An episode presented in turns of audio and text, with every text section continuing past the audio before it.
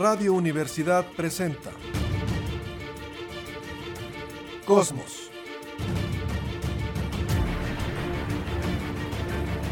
Tu ventana al universo, donde el pensamiento humano descubre el lado amigable de la ciencia.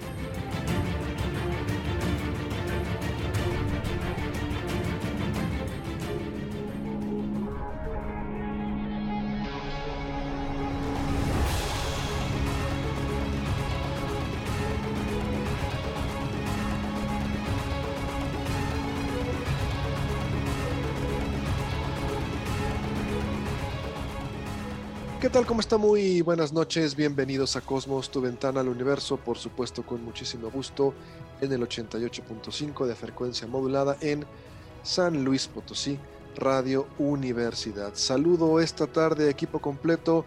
Ingeniero Guillermo Alvarado, ¿cómo estás? ¿Qué tal? Muy buenas tardes, ¿cómo están? Capitán Cristian González del Carpio desde la Sultana del Norte, ¿cómo estás? ¿Qué tal? Eh, Paco, ¿qué tal todos? Uh, listo para platicar sobre tantos temas que hay de ciencia y astronomía. Jessica Mena, desde un kindergarten, ¿cómo estás? ¿Qué tal? Buenas noches a todos, aquí estamos. Bueno, y un servidor desde la oficina, pues con muchísimo gusto, muchísima información y pues, como siempre, hay poco tiempo. A ver qué le parece. La semana pasada platicábamos de Valentina Tereshkova, la primer astronauta, la primer mujer que llega al espacio. Eso va a quedar ahí para siempre. Pasarán miles de generaciones, se acabará este planeta, será engullido por el Sol dentro de 5 mil millones de años, pero Valentina Tereshkova, soviética, será la primer mujer en haber llegado al espacio. La nota cuál es que, bueno, a sus 84 años, Valentina Tereshkova ya se puso la vacuna Sputnik 5. Ella es actualmente diputada por el partido del Kremlin y bueno, pues ya se, se, puso, se inoculó la vacuna. Aquí lo que me llama la atención es, y le entramos un poquito a la ciencia y a la grilla, al, al esta nota, esta nota que publica la BBC, que es un medio respetado, BBC World, desde Moscú al 4 de marzo, que es cuando se publica esta nota, el presidente ruso Vladimir Putin no se ha vacunado. Entonces llama la atención que estén exportando vacunas a todo el mundo y que él no se la haya puesto. No lo sé, alguien dirá que es por cuestión de seguridad nacional, no lo sé, pero él no se ha vacunado. Pero la primer mujer en llegar al espacio, Valentina Tereshkova, a sus 84 años, ya se puso la vacuna Sputnik 5. Empiezo contigo, ingeniero. ¿Esto lo ves más como una cuestión política que se vacune la primera astronauta mujer soviética o lo ves como una cuestión normal y no es para tanto? Ingeniero. Bueno, lo que pasa es que cuando una persona así de esa envergadura se vacuna, y es de carácter público, automáticamente está diciéndole a todo mundo, yo estoy poniendo el ejemplo para que te vacunes. ¿Sí?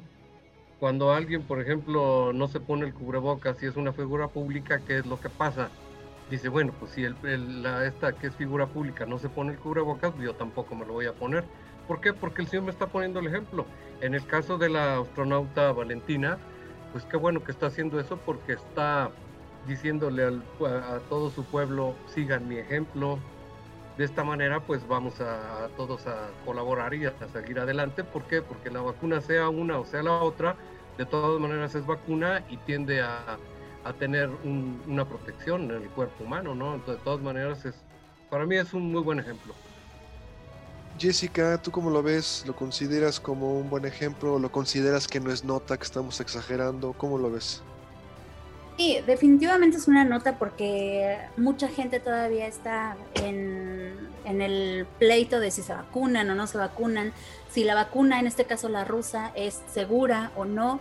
Le siguen saliendo muchos chismes de que si pasó las pruebas de control. Al parecer todo va en regla, todas las vacunas van en regla y tan en regla que hay una vacuna, creo que la de Oxford, que hizo tratos con los rusos para que puedan trabajar las dos vacunas en conjunto y sacar un, solo producto de ambas. Y claro que es un buen ejemplo que figuras públicas se vacunen precisamente para mostrar a la gente, como dice el ingeniero, que no pasa nada y que es algo que necesitamos.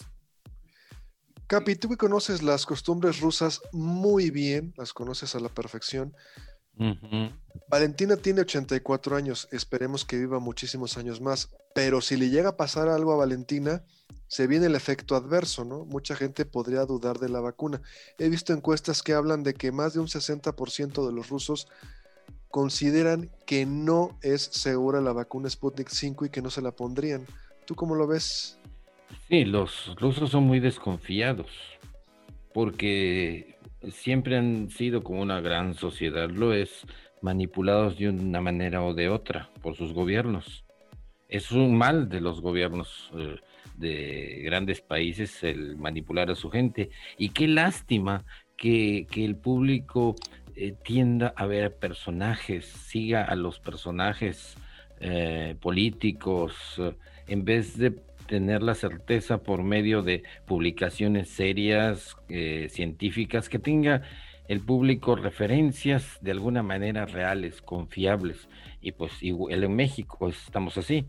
Vamos a estar buscando artistas que se la pongan, personajes públicos que se lo pongan, porque no hay un criterio de verdad. No tenemos un canal que nos diga, un canal de comunicación en el cual confiemos porque se han ganado, los medios de México se han ganado la desconfianza a pulso. Y, eso es una realidad no solo en México, sino en, pues en Rusia y en otros países. Bueno, dejamos ahí el tema porque tenemos mucho que hablar. Jesse, por favor, vámonos con una nota que tengas preparada para esta tarde. Claro, eh, bueno, es una nota que salió hoy en la mañana y es una nota en donde otra vez tenemos a un telescopio que está descompuesto. Y es un telescopio que ha estado descompuesto recurrentemente, que es el Hubble. En la mañana salió la nota de que el Hubble se había puesto en modo de hibernación, en modo, seguro, por un error en la calibración de la óptica. Eh, bueno, muchas personas, eh, tal vez los que han tenido telescopio, Saben que para calibrar un telescopio es necesario a veces mover un poco las lentes y sobre todo si es un telescopio catadióptrico, que esos por lo general son muy delicados y son de buen tamaño, tienes unos seguritos y unos tornillos que si te pasas un poquito puedes echar a perder la óptica del telescopio. El lente se truena y ya no hay cómo repararlo y esos lentes son carísimos. Pues eh, precisamente para evitar errores en la corrección de la, de la dinámica de observación del telescopio, es por eso que se pone en modo seguro. La maniobra que estaban realizando era una calibración del telescopio. Ese telescopio usualmente usa estrellas de referencia y a partir de ese puntero de una estrella de referencia puede tener su localización para buscar en el mapa los objetos que debe observar.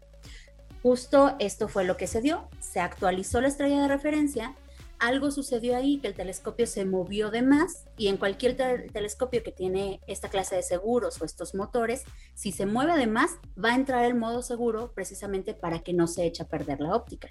Dieron la noticia de que todos los aparatos de medición, todos los aparatos científicos están bien, entonces ya nada más habrá que esperar qué se debe realizar. Yo leí la nota también, Jesse. Decían que era un famoso glitch. ¿Fue un glitch o es o, fue otra cosa lo que ocurrió con el Hubble? Mira, cuando te decía, cuando los telescopios tienen un sistema de seguimiento, eso me pasó en el Observatorio Nacional. Trabé el telescopio. La primera noche de observación. En exclusiva. Jesse lo reconoce por primera vez, trabó el telescopio del Observatorio Nacional en, en Baja California. Pero era el chiquito, era el de 84 centímetros. Muy bien. Em, a nosotros nos habían dado una pequeña capacitación ese día en la mañana de cómo íbamos a realizar la observación. Yo llegué, prendí todo como nos habían dicho, pero nadie me dijo que el doctor ya había prendido el telescopio. Entonces, cuando yo lo llevo a que se posicione, el telescopio ya estaba posicionado, se fue de más y se trabó. Y pues justo eso fue lo que pasó. Tuvimos que apagarlo, quitar todos los seguros manuales y regresarlo a, que se reiniciara. En este caso puede ser algo análogo lo que está sucediendo con el Hubble. Ok. Ingeniero, quiero hacerte una pregunta. Tú que has estado en la astronomía muchísimos años, ¿Recuerdas la primera imagen que envió el telescopio espacial Hubble? ¿Y qué sentiste cuando viste esa imagen por allá de los 90, principios de los 90, cuando el telescopio, ya después que lo arreglan, porque te había tenido un problema ahí con uno de los espejos, ya después que lo arreglan dicen, ahí va la primera fotografía. ¿Recuerdas esa primera foto? No, pero después, posteriormente sí. Y este, no, pues se siente algo agradable porque por primera vez te das cuenta de que se puede fotografiar el universo y parte de lo que estaba haciendo este telescopio era, era eh, hurgar en, no sé, en el caso de la Osa Mayor, que fue donde según esto se posicionó, y de ahí empezó a hacer todo su barrido y pues muy interesante, muy bonito, por cierto. Jesse, ¿tú recuerdas esa primera imagen? ¿No? Capi, ¿la recuerdas? Eh, no, eh, lo que sí recuerdo es la imagen más importante del Hubble, la que está considerada no como la más bonita, no como la más impresionante, sino como lo más, la más significativa para todos, para nosotros. Y es la imagen que tomaron de un pedacito de cielo en la Osa Mayor, donde se supone que no había nada, no había estrellas, como si enfocamos cerca del escorpión, de Sagitario, de Orión, va a haber muchas estrellas. Eh, en esa zona de la Osa Mayor eh, era casi oscura, ¿no? No había ni, ni gas ni polvo cósmico y esperaron que se acumulara la luz y al cabo de unas, unas horas, de unos días, eh, apareció lleno de galaxias. Es decir, 3.000 galaxias en un área como si uno mirara a través de un popote. Era maravilloso. La conclusión era que estábamos pues en un universo llenísimo de estrellas, de galaxias, ya no de estrellas, y si multiplicamos esos millones de galaxias que salieron en conclusión al fotografiar ese pedacito de cielo, eh, con 3.000 galaxias y multiplicamos por 10 millones, creo que era el equivalente, pues estábamos, eh, el universo era una masa, un enjambre de galaxias, cada una con 100 billones de estrellas. Imagínense las posibilidades que haya una Tierra igualita a esta. Y vida, inteligencia y todo lo demás. Era una noticia increíble corroborada por el telescopio Hubble. Sí, la imagen que se refiere al CAPI es exactamente a la que yo quería llegar. Se llama Campo Profundo del Hubble o Deep Hubble no es la primera imagen del Hubble, me, expliqué mal, digamos, ya una imagen que se procesa y que se entrega al público. Y esa imagen que se llama campo profundo del Hubble son precisamente 3.000 objetos que serían galaxias. Yo recuerdo cuando vi esa imagen y dije, no, no puedo entender, o sea, perdón, pero supera mi capacidad de intentar entender, ver 3.000 galaxias en una sola fotografía. Bueno, son varias pero superpuestas, y tratar de entender que en esas 3.000 galaxias cada una puede tener a lo mejor cuántas, ingeniero, cuántas estrellas en cada galaxia, ¿te gusta? Pues simplemente nuestra galaxia tiene más de 100 mil millones de, estrellas. Entonces imagínense 3.000 por 100 mil millones y si cada una pudiera tener planetas. Bueno, yo cuando vi esa imagen, Jesse, y ahorita le paso la palabra a Capi, Jesse, dije, me declaro incapaz, no puedo procesar lo que estoy viendo, eh, no puedo entenderlo, no puedo dimensionar, es la palabra, lo que estoy viendo en esta imagen. ¿Tú cómo lo, lo interpretas? Seguro que sí, la astronomía es una ciencia que te posiciona posiciona al humano, que no sea tan egocéntrico, que no se crea el centro de todo el universo, te dice qué lugar tienes, eh, qué posición y tiempo vas a ocupar. Eh, y la verdad es que vivimos un instante en este universo que está constantemente cambiando y que va a seguir evolucionando, estemos o no estemos aquí. Capi, te volaron el parte de la idea, se me hace, de lo que ibas a comentar. no, no, excelente lo que dijo Jessica. Eh, yo quiero agregar que no solamente uno veía miles y miles de, galaxias y no veía al pasado. Eh, eh, cualquier telescopio cuando mira a la distancia las estrellas, mira al pasado. Recordemos que nuestro Sol está a 8 minutos luz y lo que vemos es cómo era el Sol hace 8 minutos. Y cuando vemos una estrella por ahí, puede estar a 20 años luz, a, a 50 años luz, dependiendo de su brillo. Siempre estamos viendo distancia y pasado, y un pasado bastante largo. Y esta imagen del, eh, campo profundo, Deep Space, eh, eh, miraba pues miles de millones de años atrás en el pasado, cuando las galaxias no tenían esa forma. Todos reconocen una galaxia en espiral, ¿no? Andrómeda, la, Vía Láctea, pero en el pasado las galaxias eran así como mm, enjambres de estrellas muy distorsionados y luego se juntan, se separan, giran. Es maravilloso esa foto porque permite ver el pasado, cómo evolucionan las galaxias. La evolución que primero son deformes y después comienzan a, hacerse o elipse o bolita o espiral. Ingeniero, concluimos contigo. Entonces, observar el cielo es viajar en el tiempo, porque estamos viendo las cosas como eran hace, pueden ser minutos, pueden ser años, pueden ser miles de millones de años. Así es, hay muchas estrellas, por ejemplo, en el caso de Betelgeuse, que pues igual ya pudo haber eh, desaparecido del mapa y sin embargo, pues nosotros la seguimos viendo. ¿Por qué? Porque está muy lejos, está demasiados años luz de distancia. Entonces, como dice el Capi, cualquier eh, cosa que suceda en el universo, pues simplemente el Hubble ha llegado a hurgar hasta dentro de los 13 mil millones de años luz de distancia. Entonces, imagínate nada más, ¿qué podemos hacer si el Sol no tiene más de 8 minutos, 10 segundos de distancia en lo que se llegara a apagar el Sol? Es lo que nos daríamos cuenta de que ya no existe el Sol. 10 minutos, 8 minutos, perdón.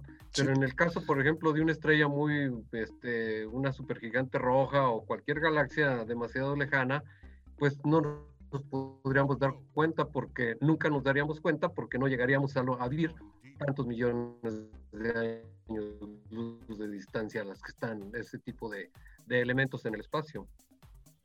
Bueno, eh, vamos a pasar entonces a otro tema. Vámonos, Capi, si quieres de una vez con astronomía observacional, por favor. Rápidamente tenemos eh, el día de hoy Marte a la vista. Marte está eh, en la constelación del Toro, de Tauro, entre Aldebarán, hablábamos de estrellas rojas, y las Pléyades, ese grupito de estrellas que está eh, como un el Tianguistli, ¿no, ingeniero? así es, así le decían los antiguos aztecas la reunión de estrellitas, las Pléyades y el toro, en los cuernos del toro, el ojo rojo del toro está Marte. Eh, apenas una hora o dos horas después que se ponga el sol, usted puede ver eso. Y cuando vea Marte, no deje de pensar en el en, este, en esta sonda, en este rover espacial que está explorando, el Perseverance, el Perseverancia, que nos hizo sentir también hace unas semanas cuando eh, llegó, pasó, eh, bajó del espacio, hizo una entrada, como todas las entradas, a un planeta con una ligera atmósfera muy, muy caliente al, eh, al entrar, al rozar con el con el CO2 de la atmósfera de Marte y luego saltó, sacó un paracaídas y aterrizó con unos cohetes. Véanlo, está en internet, es maravilloso y, ya, y va a hacer muchas pruebas. Eh, piense en el Perseverance, cuando vea Marte, piense en lo que los humanos podemos hacer si nos ponemos eh, las pilas y nos unimos en un proyecto, podemos hacer cualquier cosa. Marte entre Aldebarán y las Pléyades. A la izquierda está Orión, la, referencia de siempre, el cinturón de Orión, con eh, los Reyes Magos, como les quiera llamar. Y arriba, eh, la más brillante está Sirio, del cinturón de Orión, estas tres seguidas a la izquierda. Si extiende esa distancia como cuatro veces, está Sirio. En el norte busca la, eh, eh, la Osa Mayor con su eh, la ollita esta, el, Little Dipper que le llaman el cucharón, que está parado en su, en su mango. Le, le va a ser más fácil verlo. Está hacia el norte y las dos estrellitas que son la parte más alejada del cucharón eh, la sigue usted a la izquierda, va a encontrar a la estrella polar, Polaris. eh, donde, que significa el justo donde está el norte geográfico. Usted encuentra eso y ya no se va a volver a, perder en la noche, ni aunque le falle el GPS y todo el teléfono y demás, va a saber dónde está el dónde está exactamente el norte. Le sirve de orientación y es padrísimo el conocer el cielo visitando de constelación a constelación. Eh, eh, escuchando cómo son las leyendas y pues conociendo el, el cielo que hoy tiene más significación que nunca. Jesse, ¿cuál es la época del año en la que más te gusta hacer observación astronómica y por qué? O me dirás que tú ves todo el año igual, pero debe haber una época que es tu consentida. ¿Cuál sería? Ah, bueno, no aguanto mucho el frío, pero aún así me lanzo en noviembre, en enero. A veces enero está muy nublado. en realidad no, no tengo una favorita, pero siempre procuramos tener una noche de luna nueva y que no haya muchas nubes, que el cielo esté lo más despejado posible, eso es lo mejor. Por ejemplo, aquí para San Luis, la época de sequía, que sería abril, mayo, junio, sería lo mejor para ir a observar, sobre todo si quieres ir a ver el centro de la galaxia. Y ahorita, en esta temporada, puedes ver la orilla de la galaxia, que es donde tenemos a la constelación de Orión. Entonces, tú decides qué quieres observar. Constelación favorita.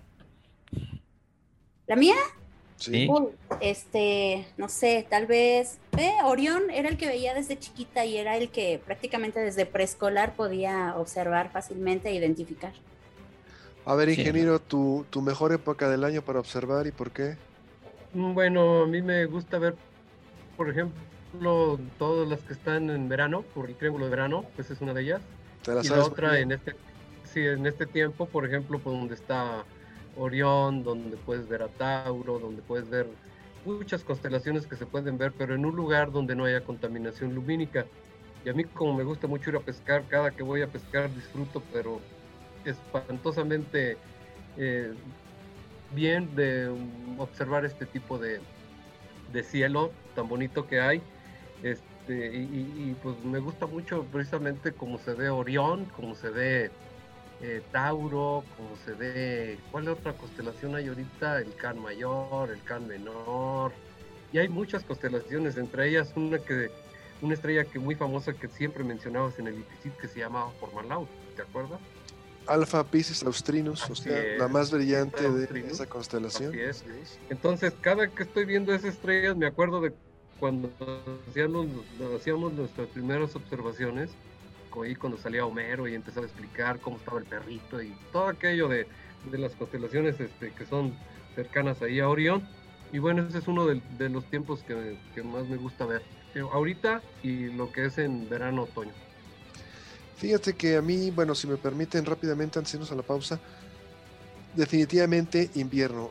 A mí me encanta el frío, no tolero el calor, entonces todo lo que sea invierno, no hay nubes, no hay mucha lluvia, es maravilloso. Todo lo que se puede ver en invierno, Orión, y te acuerdas que platicábamos ahí, ingeniero, de el rey de Etiopía, y luego la hija, y luego este, que la ballena está por ahí, Casiopea, la W, bueno.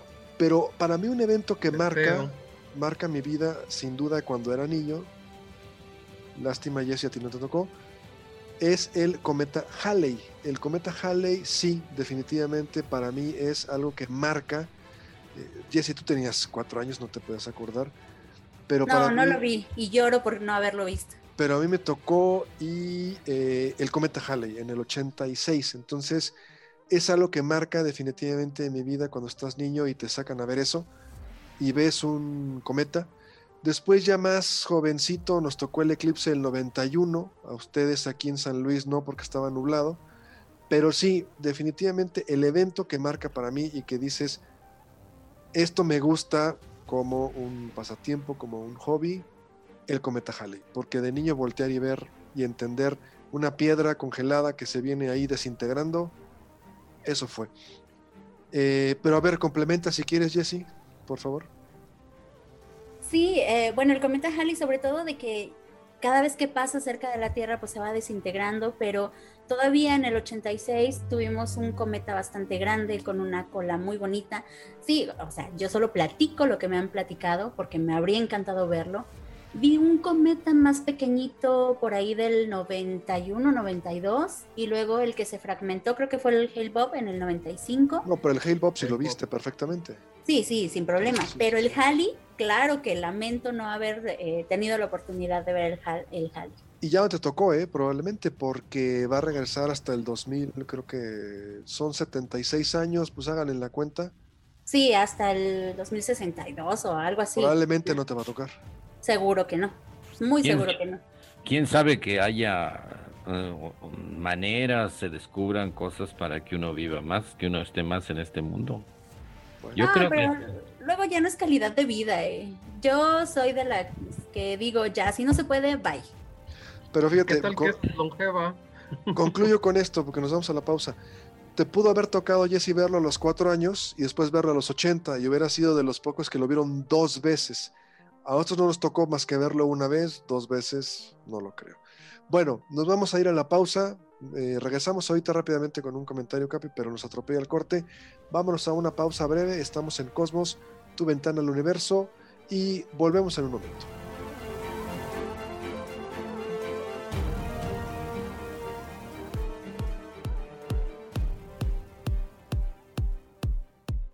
Regresamos, estamos en Cosmos, tu ventana al universo. Capi, brevemente querías hacer un comentario al final del corte, rápidamente, por favor. Sí, platicaba de que todos estos eventos, eh, cuando el, cometa este se disgrega y cae sobre Júpiter y deja sus huellas, cuando hemos visto el eclipse o eh, diferentes eventos astronómicos, nos traen no solamente recuerdos científicos o cosmológicos, sino, también muy personales, porque nos acordamos claramente con quién lo vimos, en qué circunstancia lo vimos, etcétera, etcétera. Y todos nos acordamos la primera vez que observamos mediante un telescopio, la maravilla, lo que sentimos. Y eso yo creo que es muy importante. Fíjate, que dices eh, dos comentarios rápidos antes de irnos a la nota. La primera vez que yo iba a traer un telescopio, a mi hermano le trajo uno Santa Claus, lo poníamos y veíamos la luna, que nos llamaba mucho la atención, era sorprendente, pero también enfrente, yo recuerdo de la casa que teníamos en Puebla, había un edificio de departamentos. Y todos los viernes, invariablemente, en ese departamento había una barra, ingeniero, tú serías ahí muy feliz, impresionante, con cualquier cantidad de bebidas. Teníamos 7, 8 años y todos los viernes había fiesta. Y con el telescopio veíamos a las personas que se acercaban a la barra y estaban sacando, pues perdón por los comerciales, pero que si un Bacardí, que si un este, que si un otro, para hacerse una cuba, un tequila. Todos los viernes había fiesta y nos cansábamos de ver a las personas y pues cómo estaban ahí sirviéndose. Entonces, no es nada más para observar el cielo, también había cuestiones terrenales que uno podía observar, entonces, pues sí, esas memorias también las tengo yo.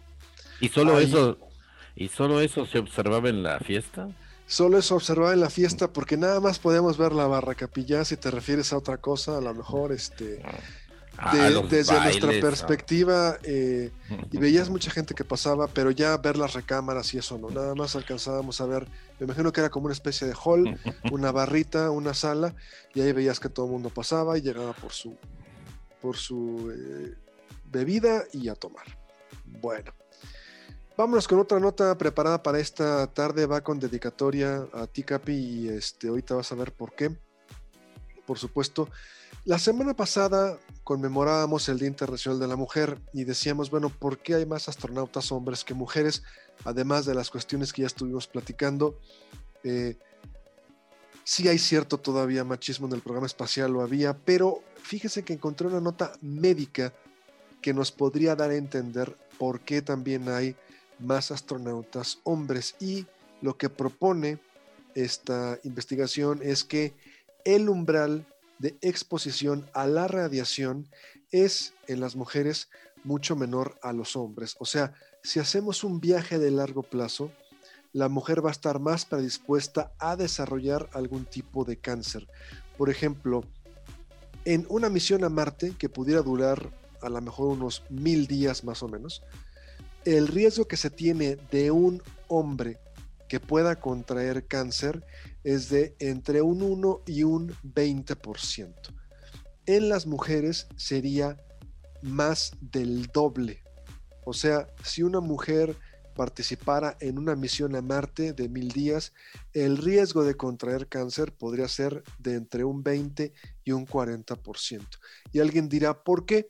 Bueno, porque la mujer en este caso posee órganos que son más sensibles a esta enfermedad, como serían los ovarios o los senos. Entonces, ¿qué se está haciendo para evitar esto y que las mujeres puedan ir también al espacio?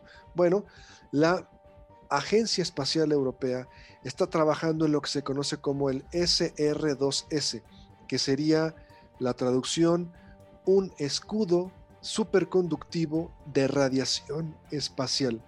Y lo que se está buscando es construir un blindaje superconductor alrededor de la nave. Si no se entiende o no nos hemos impresionado, ahí le va. Se quiere fabricar un campo magnético alrededor de la nave 3.000 veces más fuerte que el del planeta Tierra para poder desviar la radiación. O sea, no va a ser un escudo, no va a ser papel aluminio, se va a hacer un campo magnético artificial alrededor de la nave que pueda desviar esta radiación y poner un viaje a Marte. Con dedicatoria a Loma Blanca 198, no esas tierritas físicas ahí chafonas, no, no, no. Un campo magnético alrededor de la nave. Empiezo contigo, Capi. ¿Tu opinión o te da miedo? No, no, no, no. Viajar al espacio no, no da miedo. El asunto es que es lo mismo que hay en los eh, aviones. Claro, haciendo un ejemplo muy, muy, es diferente, pero por ejemplo, cuando uno vuela en un avión o se va a un albergue en la montaña, en el Iztaccíhuatl, y hay una tormentota con rayos y relámpagos, eh, se está en una jaula de Faraday. Es decir, es aunque cayera un rayo, se forma como un campo donde se distribuye toda la carga y la carga se sigue. No afecta a nada, lo único que afecta es el tremendo ruido del, del, del trueno.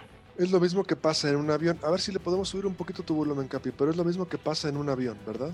Exactamente. En un avión le pueden caer 20 rayos y solo le van a quemar un poquito la pintura, pero se va a descargar hacia la atmósfera no pasa nada, no eh, lo de las películas que le cae un rayo y explota el, avión, pues son puras fantasías. Ahora, ah, ya pasando directamente al campo magnético, eh, por eso nuestro planeta es tan, eh, tan hospitalario para la vida, porque tenemos un núcleo líquido que va girando lentamente, pero girando, sobre un núcleo sólido dentro, en el centro de la Tierra, y esto es como un dínamo como el dínamo de un coche, de una bicicleta, crea un campo magnético que desvía todas estas partículas tan terribles que vienen del Sol, que son eh, iones y pedacitos de, pedacitos de átomos cargados de, de energía que pues le deshacen a uno las eh, el DNA es donde más afecta. Pasa uno pequeñito y ahí ¡pum! le rompe un pedacito de DNA y quién sabe qué consecuencias trae. Y ahí puede venir, por ejemplo, la cuestión de los, del cáncer. Las bombas atómicas, por ejemplo, Hiroshima, Nagasaki, esta gran cantidad de radiación parten, fracturan el DNA. Lo mismo en Chernóbil, volvemos a hablar de ese gran país que te encanta, Rusia, y había mm. cualquier cantidad de mutaciones, precisamente por eso se parte el DNA Ingeniero, entendemos la magnitud de esto, de esta idea, crear un campo magnético muy fuerte alrededor de una nave para evitar la radiación espacial y poder viajar sin ningún tipo de riesgo. ¿Cómo lo ves?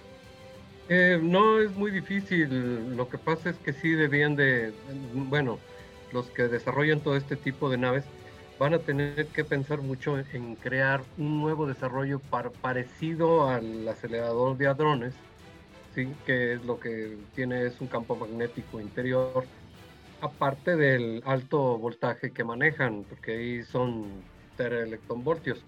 Entonces, en este caso no sería muy difícil y sí sería muy provechoso que generaran ese tipo de campo magnético. Como decía Cristian, en el campo magnético de la Tierra El polo norte se convierte en un manantial, que es donde emanan todas las ondas del campo magnético, y por el sur se meten llamado sumidero. De esa manera están entrando y saliendo recurrentemente. Entonces no sería muy difícil hacer en este para crear un escudo magnético en, debido ya, por ejemplo, a los últimos eh, avances que tiene ya la ciencia en relación a los descubrimientos de todos los elementos magnéticos. En este caso, los más potentes ahorita serían el neodimio y el proseodimio. Claro, pero hay otros tipos de, campos magnéticos que se pueden generar a partir de bobinas, a partir de, pues, no sé, ya sería cuestión de pensar en qué tipo de desarrollo para crear un campo magnético suficiente para que te protegiera. Y de esa manera como el de la Tierra, que tuviera un manantial y a la vez un sumidero, y de esa manera ya no podrías este, tener el riesgo de la radiación que es la que es dañina precisamente para las mujeres. Jesse, ahorita voy, voy contigo rápidamente, Capi. Jesse, en este caso, entonces, se ha manejado durante mucho tiempo que el viaje a la Luna no ocurrió, que todo fue una falsificación, un fraude, porque los seres humanos que iban en la nave espacial no hubieran podido soportar la radiación cósmica, la radiación que llega del espacio, se hubieran muerto o hubieran regresado con cualquier cantidad de enfermedades. ¿Qué respuesta nos darías a esa pregunta? Usualmente utilizan ese argumento para decir que si atravesaron los cinturones de Van Allen de ida y de regreso, esa era una radiación tremenda que podría haberlos matado. La verdad es que no ya midiendo la intensidad de radiación de esos cinturones, la velocidad con la que atravesaron por ahí y el lugar por donde pasaron, es más o menos el equivalente a que los astronautas hubieran tomado alrededor de unas cuatro radiografías. Que si te rompes una patita es más o menos la cantidad de radiografías que te van a tomar, entonces no pasa absolutamente nada rápidamente, ¿qué son los cinturones de radiación de Van Allen? Perdón. Ah, precisamente son unos cinturones que están alrededor de la Tierra y que ahí, digamos, es como un ciclo en el que se guarda un poco de radiación. Entonces, esa zona es una zona de radiación intensa, pero como decíamos, por la velocidad, por todo, pues en realidad, además, las naves también tienen protección. En ese tiempo no tenían tanta protección como la tienen ahora para radiación, pero también los ayudaron un poco. En cuanto a lo que decían del campo magnético, la verdad es que no sé, pero como asumiendo un poquito, eh, supongo que van a aprovechar el frío del espacio. Un material que es superconductor, cuando lo bajas a una buena cantidad de, temperatura, a más o menos menos 150, menos 200, eh, te incrementa por mucho la actividad magnética. Entonces no necesitarías gastar tanta energía y sería un buen elemento para la nave. Capi, los pilotos que están volando a 30 mil, 40 mil pies de altura están a una, trabajando a una altura distinta a los que estamos a casi nivel del mar, reciben una mayor radiación. ¿Les afecta o también es despreciable el efecto? Hay, recomendaciones de no dejar que le dé uno el sol directamente. Eh, como todos los casos de cáncer, es difícil relacionarlos, no hay una causa-efecto porque es a largo plazo. Pero definitivamente si ven los nuevos aviones, ya no tienen las ventanitas esas de los pilotos que las tenían arriba, sino ya solo tienen las ventanas horizontales, eh, seis ventanas eh, a nivel de, los pilotos, ya no en el techo del avión, y es por eso. Eh, del, del, del, efecto de tener un campo magnético, sería curioso ver si en la nave se presentan auroras boreales o australes, ¿no? En la, nave, pero ¿en dónde? Yendo hacia... No, estamos hablando de que se le ah, cree... Totalmente de acuerdo, sí, claro. Si estamos creando un campo magnético ficticio que pudieran ver los astronautas que van dentro a auroras boreales y australes, sí, claro, claro. Es interesante, ¿no? Esa, ese, esa, ese comentario, porque Estamos creando un campo magnético eh, artificial y hay consecuencias de que las partículas que nos avienta el Sol choquen contra un campo magnético muy fuerte. Sí, fíjate qué interesante. Así como a la estación espacial van a haber muchos atardeceres y amaneceres dando la vuelta a la Tierra, pues entonces habría que ver esa parte.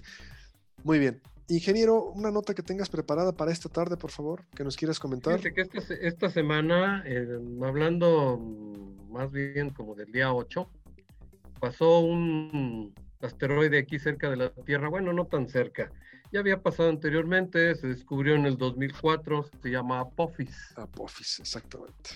Este asteroide mide aproximadamente un promedio de 370 metros de diámetro, pero si llegara a impactar con la Tierra, pues destruiría un planeta, un país más o menos como el tamaño de Venezuela, ¿no? Entonces, estamos hablando de que sí sería muy riesgoso.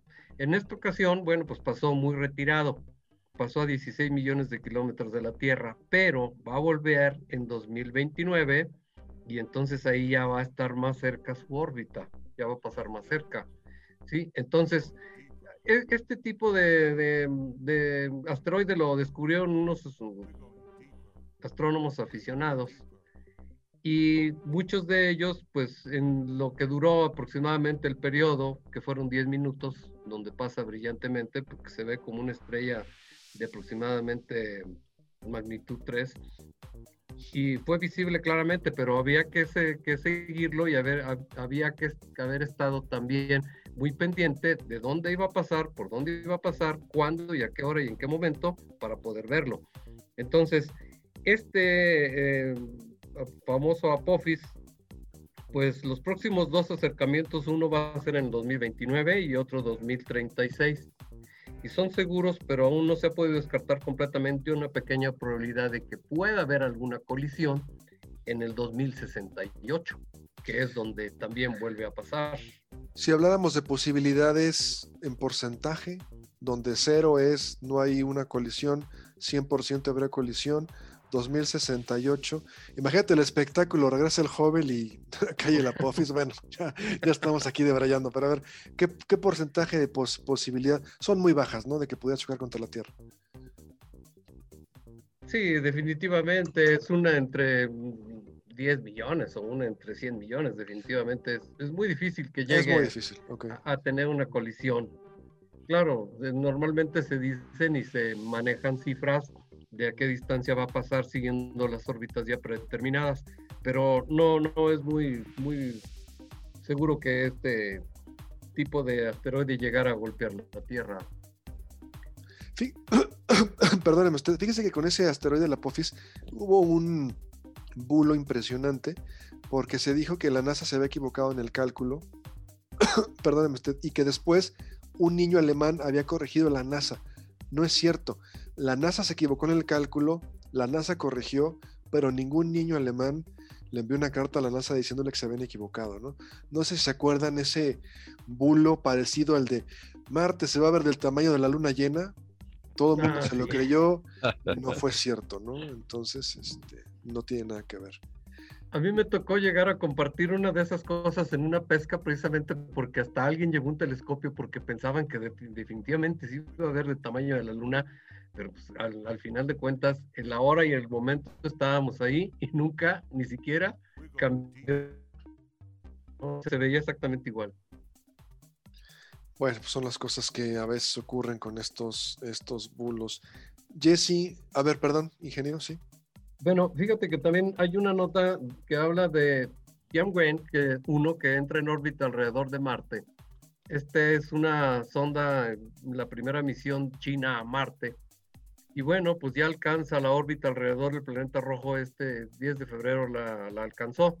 Entonces, pues ya tenemos, ya no, no, nada más Rusia, no nada más Estados Unidos, sino también China, en una carrera espacial. Si recordamos la, la competencia o la carrera espacial que hubo en el tiempo de Sergei Alexeyev Korolev, en el tiempo, por ejemplo, de, ¿no? de Herbert von Braun, pues ahora ya tenemos esta otra gente que también está en competencia y pues ya logró poner eh, un carrito en la luna, ya logró traer eh, algunas muestras, ya se había comentado en programas anteriores. Entonces ahora ya está explorando también aquí para poder llegar y, poner también un vehículo como el Perseverance, ¿no? O sea, entonces China ya también eh, para julio del, bueno, tiene, tiene una cantidad enorme ya de recursos, porque no nada más tiene los conocimientos, sino también tiene los medios Y entonces como se ha basado en todo lo que han vivido Rusia y Estados Unidos y, todo lo demás, pues llega, llega ya con el plato servido en un momento determinado. Pero es loable lo que está haciendo también, ¿no? Con su Tianwen. Ahora, el caso, por ejemplo, dime. No, quería hacer una pregunta rápidamente a, a Jesse. Y ahorita pasamos con el Capi. Jesse, rápidamente, ¿por qué pareciera que de todos los planetas que podemos ver a simple vista, el que más parece ser, nos llama la atención o maravilla es Marte? ¿Por qué sería eso? ¿Concuerdas con eso o no? ¿Tú piensas que hay otros planetas que nos llaman más la atención? Bueno, eh, Marte llama la atención por su color y por las historias que tiene. Marte, el dios de la guerra, el color rojo y la tradición en las diferentes culturas que se ha trabajado. Yo creo que es básicamente eso, pero definitivamente el planeta más llamativo es Venus y después de él es Júpiter, que son los dos más brillantes. Y sobre todo la facilidad que tiene Júpiter de que casi con cualquier binocular puedes ver sus cuatro lunas girando ahí alrededor o con cualquier telescopio pequeño, eso es asombroso. Comparado con Marte, claro, Marte es el, el rockstar en este momento, es el que queremos visitar, entonces pues está llamando mucho la atención. Eh, concluimos, ingeniero, yo te paso con el Capi, por favor. Eh, fíjate que tiene razón Jesse, pero también hay un problema. Mm, Venus no se podría visitar. Definitivamente es un caldero hirviente, es un horno y ya lo hemos platicado en algunas ocasiones, la temperatura ya excede los 400 grados centígrados, entonces no se podría visitar. El único más cercano que se puede visitar y también que está de moda es Marte, porque a Júpiter, si llegáramos a ir, las presiones son tan altas que no se podría ni siquiera, o sea, al entrar inmediatamente ahí desapareces, ¿no? La presión y simplemente el núcleo que tiene es un núcleo metálico de hidrógeno líquido, entonces, ¿cómo puedes explicarte que el hidrógeno se vuelva metálico y se vuelva líquido. ¿A qué presión debe de estar el núcleo de Júpiter para que esté así? En el caso de Venus. El núcleo interno de Júpiter es, eh, bueno, llega un momento que es líquido, pero el interno es completamente sólido. Precisamente es lo que tú dices, el hidrógeno que se solidifica por presión y por eso se le llama metálico. y en Venus, pues ya desde Carl Sagan se trabajaba que mm, tal, o sea, que no se puede visitar el planeta, obviamente, precisamente por las temperaturas intensas, pero lo que decía Carl Sagan, que a mí también me parece un poquito raro, era vivir en la atmósfera. Y es muy raro porque de dónde sacas recursos naturales para alimentar a toda una civilización viviendo en esa especie de, de zeppelins eh, espaciales. Entonces, eso sí está un poco raro. Todos han tenido fumadas alguna vez en su vida y Carl Sagan no era la excepción.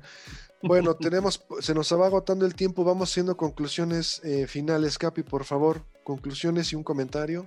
De falta eh, la sonda de Emirates, mejor dicho, el, eh, la sonda que entró en órbita de Mar a Marte, además de la China, también de Emiratos Unidos. Ya sabemos a dónde te quieres ir a volar, Capi, próximamente.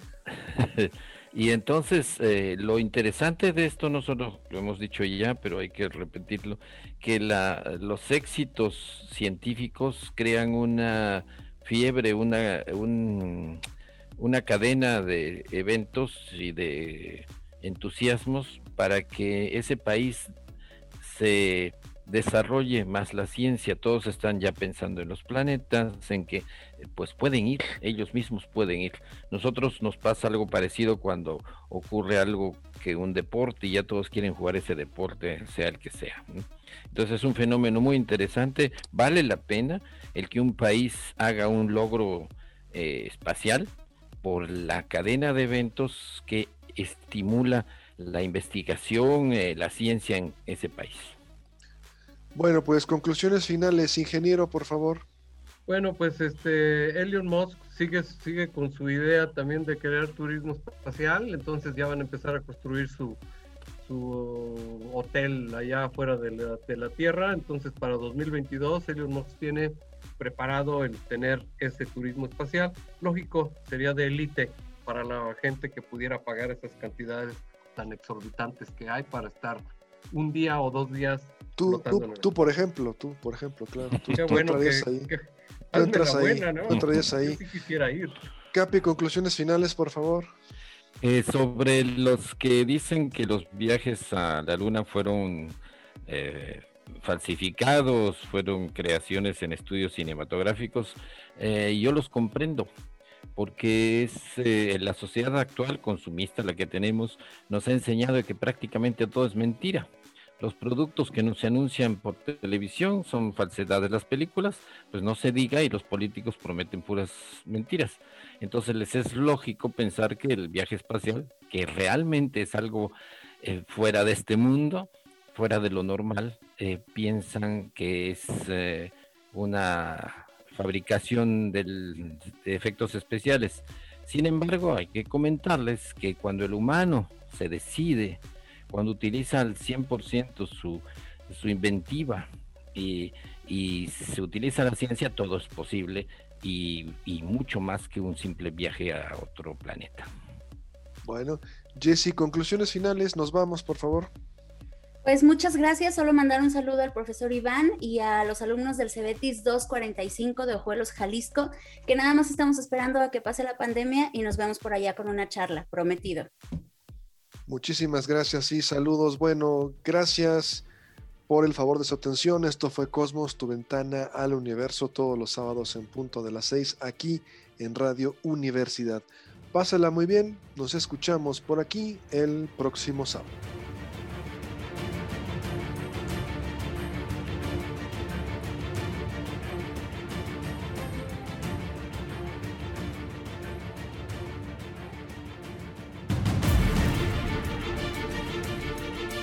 Radio Universidad presentó Cosmos. Tu ventana al universo, donde el intelecto humano descubre el lado amigable de la ciencia.